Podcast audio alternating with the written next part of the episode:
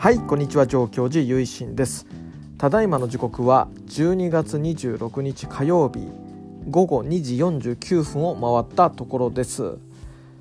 いやこのねもう数日と言いますか一気にドカ雪大雪になりまして前回の配信だと、まあ、10センチとか15センチ20センチぐらい降ってきたっていう話だったんですけどねあの直後というかあのあと1日2日であれよあれよという間に雪が降り続きまして50センチとか境内の、まあ、一番深いところでは80センチぐらい雪が溜まっちゃったんじゃないかなっていう感じでいやもうびっくりしましたね年内でこれだけ雪が積もっちゃう溜まっちゃうっていうのは、まあ、なかなか急なことだったんでびっくりしましたね。今はもう久々ですね。もうそれぶりにですね。前回の放送ぶりに久々に青空が一日中出てまして雨だれっていうんですかね。雪が屋根の雪がポトポトとポタポタとこう溶けて少しでもね屋根の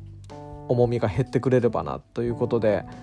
久々の天気に恵まれましてまあありがたいなというところです。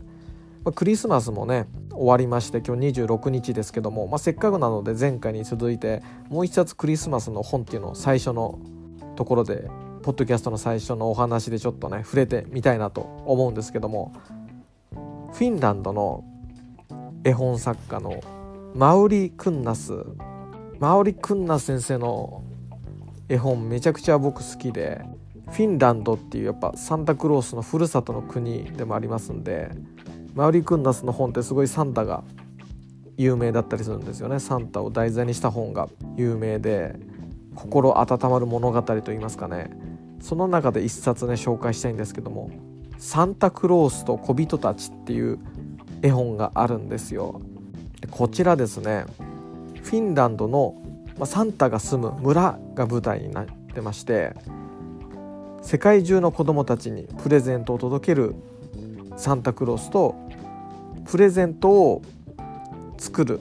この村にはですね工房とか工場があるんですけどもその子供たちに送るプレゼントを作っている。作って用意する。小人の物語なんですね。この小人っていうのがもともとは家や森の守り神だったと。妖精的な存在なんですかね。サンタと小人の一年を描いた作品でクリスマス、まあ、クリスマスイブでプレゼント配るぞっていうそのプレゼント配る前だったり後だったりサンタさんってどういう日常を送ってるのどういう準備をしてるのっていうそういう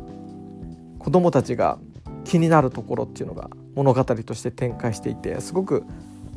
あったかい気持ちになる本なんですね。この作中に登場する特別なおかゆっていうのが出てくるんですけどそれがねすごく美味しそうで子供の時に読んで、まあ読んでもらったりとかして親にですねですごいそのおかゆのこととかずっとなんか心に残ってるっていうか、うん、大人になっても心に残る本だなっていうことで気に入ってまして今回最初にね紹介してみたっていう感じです。ということでね、まあ、クリスマスも終わったんですけどもクリスマスといえばやっぱりエクソシストですよねっていうことでさっきまで見てた映画について今回ちょっとお話ししてみようかなと思います。もう唐突なんですけどもね、まあ、ちょっとゆるくねいろんなお話してるんですけども今日は映画についてちょっと軽く触れてみたいと思います。そこから僕が感じたことっていうのをまた後半パートでお話ししていけたらなと思っております。ということで見た映画っていうのが「バチクソ」という名称でもおなじみラッセル・クロウ主演の「バチカンのエクソシスト」です。いやこちらねもう SNS でも夏頃話題になったじゃないですか日本ですごい局所的っていうんですかねネットでめちゃくちゃ流行ってっていう感じで監督の方も日本ではそんなにヒットしないだろうなって思ってたところめちゃくちゃバズったので日本語でツイートしてくれたりとかポストしてくれたりとか日本のみんなが描いたファンアートをラッセル・クロウさんとか含めた俳優陣だったり制作陣とかと楽しく見たとかそんなポストもしてましたよね。それぐらいなんか日本でのヒットっていうのを驚いてすごい好意的にリアクションしてくれてっていう感じで1ヶ月ちょっとぐらいで公開終わっちゃったんですかね。でそういうわけで、まあ、僕も見れてなかったんですけどもアマプラの配信レンタルの方で見させていただきましてクリスマスって言ってるやっぱエクソシストですからねめちゃくちゃ面白かったですね。まあネタバレとかそういうことは触れないですけどもバチカンのエクソシストっていう、まあ、タイトルの通りエクソシスト悪霊払いがテーマのモチーフの作品で1987年7月の話でとあるスペインの修道院がその悪霊払いの舞台となるんですけどもそのラッセル・クロウ演じる主人公のアモルト神父っていうねかっこいいね。かっこいいっていうかこう男が思うかっこいいっていうかダンディーなね神父様がいらっしゃってまたそれがねあのスクーターで移動してまたそれがいいんですよね。めちゃくちゃもう大柄な図体でちっちゃい原付に乗って、まあ、それが可愛いっていうかねかっこいいんだけど可愛いっていうのがまたそれも日本でバズった一番最初のきっかけでしたよね。ラッセル・クロウがスクーターに乗って悪霊払いするっていうのでそれでめちゃくちゃみんなの心が持ってかれたと思うんですけどもそのアモルト神父とまたバディを組む若き神父様のトマース神父という方がいるんですけどもそのアモルト神父とトマース神父の悪霊払い劇といいますかそういったお話ですね。キリスト教モチーフが、まあ、たくさん散りばめられていて僕自身そういう細かいディティール全てを理解して見たわけじゃないと思うんですけどもそれでもすごくもうストーリーの良さだったりとかもう悪霊払ったか？払ったか？いや払ってない。払ってない。払ったかって感じのねこのもう取っ組み合いのもうもう肉弾戦的なね、まあ、そういうところもすごくハラハラドキドキもう興奮して楽しめたかなっていう感じでめちゃくちゃ良かったですよねっていうことで。僕がレンタルした時は今年内とかなのかな、まあ、100円なん100円だったんですよ。レンタルのプライム割引で。今もどうかまだ見てないですけどクリスマスの期間とかだけだったのかな。いや分かんないんですけどもし今も100円だっ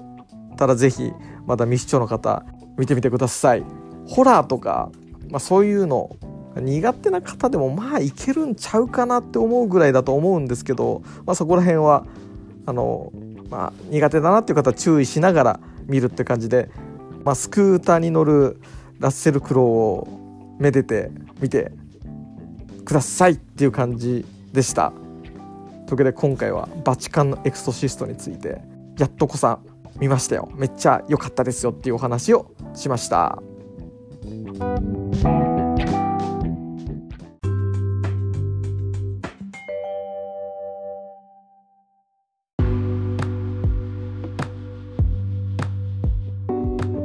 はいというわけで後半パートに入っていきたいと思います。バチカンのエクソシストの劇中にこんなセリフがあるんですね。アモルト神父の言葉で助かった命に意味を持たせるのは私の責任だ。という言葉がありまして今回こちらからお話広げていきたいなと思います。助かった命に意味を持たせるのは私の責任だと。こちらはですね、まあ、自身のことを言ってるんですね。自分という存在が助かった。そしてその助かった生きながらえた命をどう生きるかっていうことなんですよね。生き延びたからにはやることがあるというそういう自分自身のケツを叩くと言いますかそうした意味合いもあるし決意表明もあるし意味を持たせるっていうのは役割を貸すっていうことかなと。それは誰かに言われたことじゃなくて自分が自分に対してお前はどう生きるんだっていうふうに役割を課す課していくっていうそういう使命っていうのが命にはあるんじゃないかっていうことを僕感じまして。今回はこちらからですねお話進めて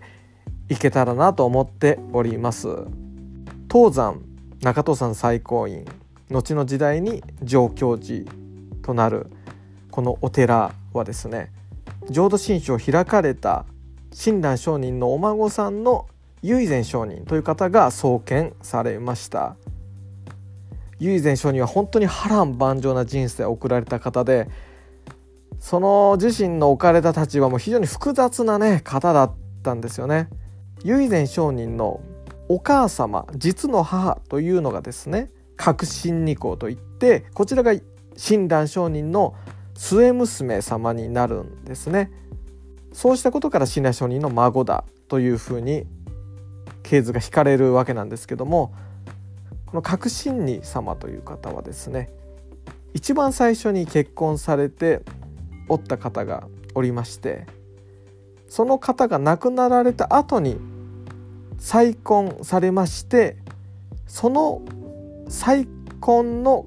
相手の方との子供が東山回帰私のご先祖様の唯善上人にあたるわけですね。一番最初に結婚された方とのお子様が角栄上人と申しましてこちらの角栄上人その息子の角女上人という形で本願寺というものの系譜につながっていきます。角栄上人と唯善上人はお父様違いの兄弟なんですけども年が29歳も違っていたということで二回り以上の年の差があってむしろ兄弟というよりも親子関係に近いぐらいの年の差があったっていうふうにも研究されているわけなんですよね。二回り違ったということでそして各絵商人と各女商人その各絵商人の息子様の各女商人は唯善上人と年の差が4歳だけでありましてどちらかというとと言いますか、まあ、どう見ても実のお兄様である角栄上人よりもそちらの角栄上人の息子様の角女上人との方がよっぽど兄弟らしい感覚であったんじゃないかなと思うんですね。本願寺につながる大谷平等という親鸞上人の病床まあ立派に整えられたお墓ですねそちらの土地がもともとは唯善上人のお父様つまり再婚相手の方の土地に立っていたんですね。まあ実際にはそのどういう駆け引きがあったのかわからないんですけども平等、まあ、立派なお墓を整備したいということでじゃあ私の土地に建てますかということで親鸞上人のお骨を移して建てら改めて改装されたんですね。改めて納骨されたということです。でそうした場所が大谷平等後の本願寺になっていくんですけどもこの土地の相続権というのが、まあ、今回ちょっと話が長ったらしくなってしまってますけども当時の法律から言っても実の子供である唯善上人がこの土地のこう、まあ、相続権が第一序列1位だったんですね。お父様違いのお兄様の角栄上人はそれよりも相続権利が低いですけどもこちらが15歳ぐらいの唯善上人唯善上人が15歳ぐらいの時ですね革新二校がある一筆を書かせるんですね。でそれはどういうものかっていうとこの土地を各女各へ承認にいたしますということ。そして土地のまあ権利放棄ですね。その文章をまあ革新二項からの名義では出されているんですけども譲り状ということで。それを書かせたのが唯前上人なんですね。書かせたというのがえっ、ー、と革新二項が「お前この文章書け」と言ってこの土地を各栄上人にあげますと一筆書かせたのが書かされたのが唯前上人なんですね。15歳の、まあ、少年の唯前上人に対して結構酷なことをしてるなと思うんですけども本当は自分が権利相続権利1位なんですけどもこの土地は兄に譲りますということを書かせられたということで非常に辛い目に遭ってるんですね。雄伝承人は辛い目に遭ったということを僕はずっと受け止めていきたいなと思ってるんですけども、まあ、そうしたことがあって雄伝承人っていうのは土地を失って、ま、追放されて結局京都には京都にいてもしょうがないので自分の生活基盤を求めて関東の方に旅をしていくということになるんですね。それですごい貧乏暮らしもされてっていうことがま本館自画の資料で残っておるので、まあ、実際に大変だったんじゃないのかなというふうにも見られ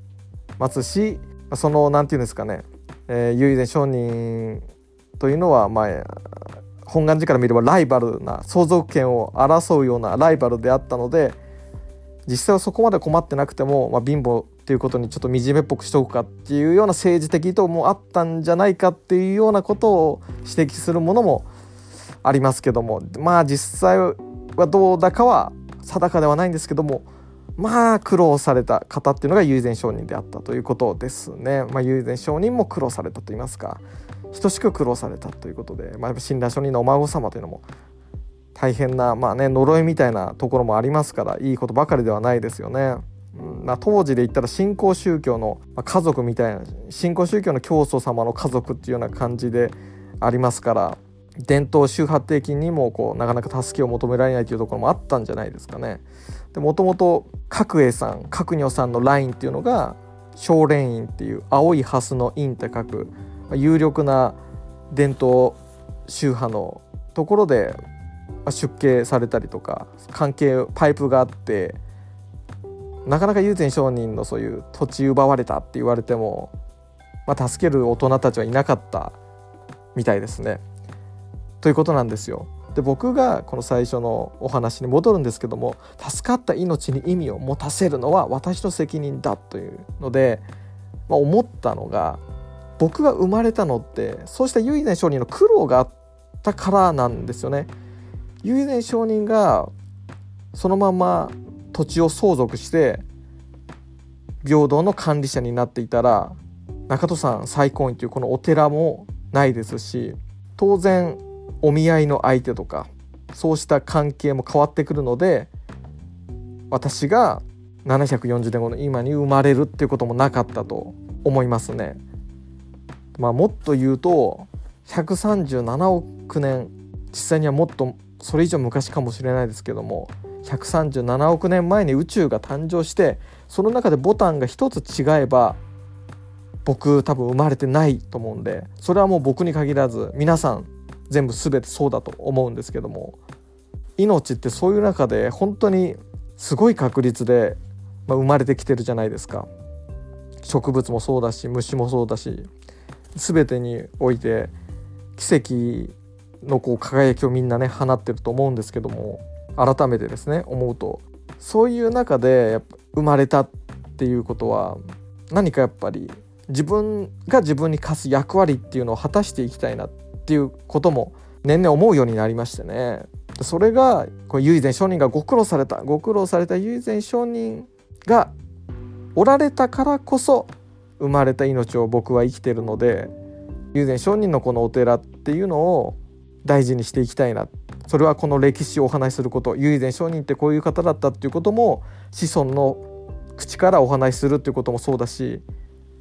つなげていく過去っていうのは断絶してなくてそれが続いて今になって未来になっていくものだからこの一本の糸を切らしちゃいけないなっていうことで助かった命に意味を持たせるっていうことをしていくことが大事かなっていうふうに思っております。っていうようなことをお話ししていきました。もっとね本館地以外の有力寺院からの歴史っていうのがどんどん発信されることで立体的に浄土真宗の本当の歴史っていうのがはっきりしてくると思うんで本願寺の発言が歴史の中で大きすぎると誤りが起こるっていうことがあると思うのでこれからの研究はそうした小さな小さな声を拾っていくっていうのが研究者の仕事かなっていうふうに思っております。お寺でね、まあ、結構上京寺のことについて書かれる方もうちに来た研究者なんて本当ほとんどいませんからね。地元の先生ぐらいで。好き勝手ね書かれてるなっていうことは住職とも話して思うこともありますし実際にお寺にお参りに来てないのに論文書かれてもそれに意味があるのかっていうかこれ間違ってますよってねお手紙送っても返事もなかったりとかしてやっぱり誠意っていうかなんかこの研究者としてそれは役割として果たせてるかっていうことだと思うんですけど助かった命に意味を持たせるということで意味を持たせて命を生きてるかっていうのは僕自身自分に対して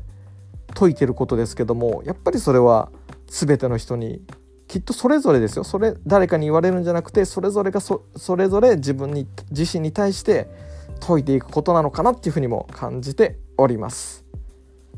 ということで今回はバチカンのエクソシストから感じたことをお話しさせていただきました。本当にね面白くてこの映画。めちゃくちゃもう続けられるじゃないですか。もうだから続編の映画とかドラマとかいいんじゃないかなっていうふうにも思いますんで、まあ、皆さん同じようなね感想絶対持たれると思うんで続編期待したいなっていうそういう素晴らしいバディものの作品でございました。皆様も是非ご覧になってみてはいかがでしょうか。ということで最後でお聴きくださりありがとうございました。合唱何万ダブ。